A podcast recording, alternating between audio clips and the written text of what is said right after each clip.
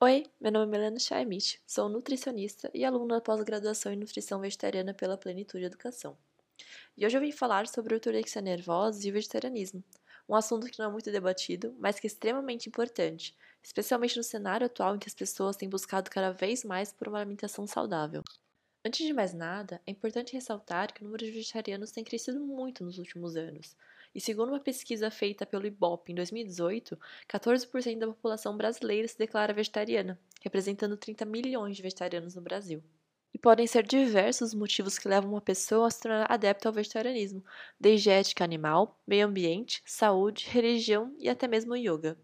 E por conta dos vegetarianos apresentarem maiores restrições alimentares, mesmo que elas sejam feitas por uma escolha individual, as pesquisas mostram que os vegetarianos têm uma maior preocupação com o conteúdo e a origem das suas refeições, quando comparados aos onívoros. Por isso, alguns autores sugerem que o vegetarianismo pode predispor o desenvolvimento da ortorexia nervosa nas pessoas. Mas antes de falarmos se realmente existe uma relação entre o vegetarianismo e a ortorexia, precisamos explicar sobre essa condição obsessiva que tem crescido cada vez mais. A ortorexia nervosa ainda não é definida como transtorno alimentar ou condição psiquiátrica, mas ela se trata de uma obsessão excessiva em ter uma alimentação cada vez mais saudável e limpa, de forma que a inclusão ou exclusão de certos alimentos ou grupos alimentares podem variar de acordo com os critérios de cada pessoa. As pessoas com ortorexia nervosa apresentam alguns comportamentos e pensamentos em comum, como por exemplo, restrição alimentar com o intuito de se ter uma alimentação cada vez mais limpa ou detoxificadora. Existem muitas regras autoimpostas do que, quanto e como a comida precisa ser preparada e até consumida. A pessoa tem uma angústia emocional muito grande quando ela não consegue fazer escolhas consideradas saudáveis por ela, acompanhada por sentimentos de ansiedade, culpa e frustração após o consumo desses alimentos ou de preparações.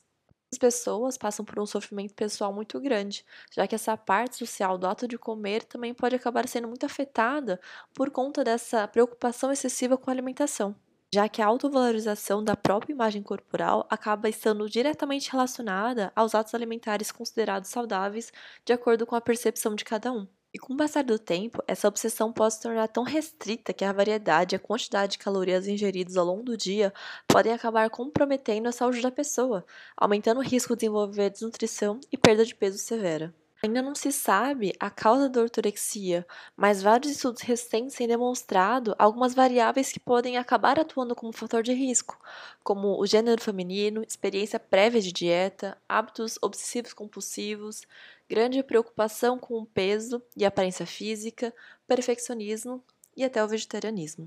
Mas um estudo de grande relevância publicado em 2019 pelo Eating and Weight Disorders demonstrou que o vegetarianismo não está relacionado à ortorexia nervosa. Isso porque os estudos atuais que dizem que o vegetarianismo é um fator de risco para a ortorexia têm apenas relacionado o número de vegetarianos comparado ao número de onívoros que apresentam ortorexia. Ou seja, como não foram feitos estudos experimentais a longo prazo que sejam capazes de analisar de como a adesão dos diferentes tipos de dietas vegetarianas podem influenciar impactar na predisposição e desenvolvimento da ortorexia nervosa, é incorreto fazer essa correlação.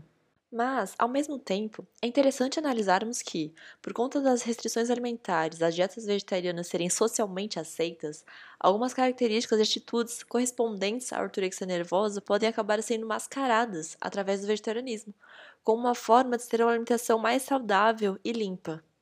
Além disso, atualmente o modo de consumo dos alimentos tem deixado de ser apenas em prol da disponibilidade, fome, saciedade ou da saúde, mas também através de diversos aspectos cognitivos, como ética animal, sustentabilidade, estética e padrões errôneos e totalmente limitantes, em que o terrorismo nutricional tem tomado conta, passando a classificar os alimentos como proibidos ou permitidos. E essa dicotomia alimentar também afeta a forma que as pessoas enxergam e classificam os alimentos, e, consequentemente, no que, quanto e como os alimentos são escolhidos e consumidos por elas. Por isso, é importante ressaltar que, apesar dos vegetarianos prestarem muito mais atenção do que a maioria dos onívoros na qualidade, na origem dos alimentos consumidos, por toda a preferência e preocupação com produtos locais, orgânicos, naturais e ecológicos, Atualmente, por conta da alta quantidade de alimentos disponíveis a todo momento de fácil acesso, Ao invés de facilitar as escolhas diárias de uma pessoa, isso, junto a diversos mitos alimentares disseminados pelas redes sociais, pode acabar prejudicando e dificultando o comportamento alimentar da pessoa, através do desenvolvimento de regras rígidas e extremistas em relação ao que é considerado uma alimentação saudável. Bom, eu espero que vocês tenham gostado e qualquer dúvida podem me mandar mensagem no meu Instagram e continuem nos acompanhando por aqui. Até mais!